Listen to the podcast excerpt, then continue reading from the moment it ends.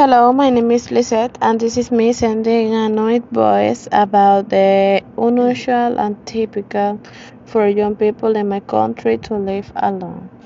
Alright, number one.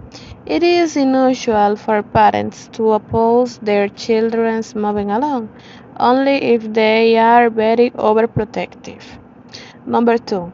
But it is typical that if they move in with someone, they tell them what to do, and that is if they are more satisfied.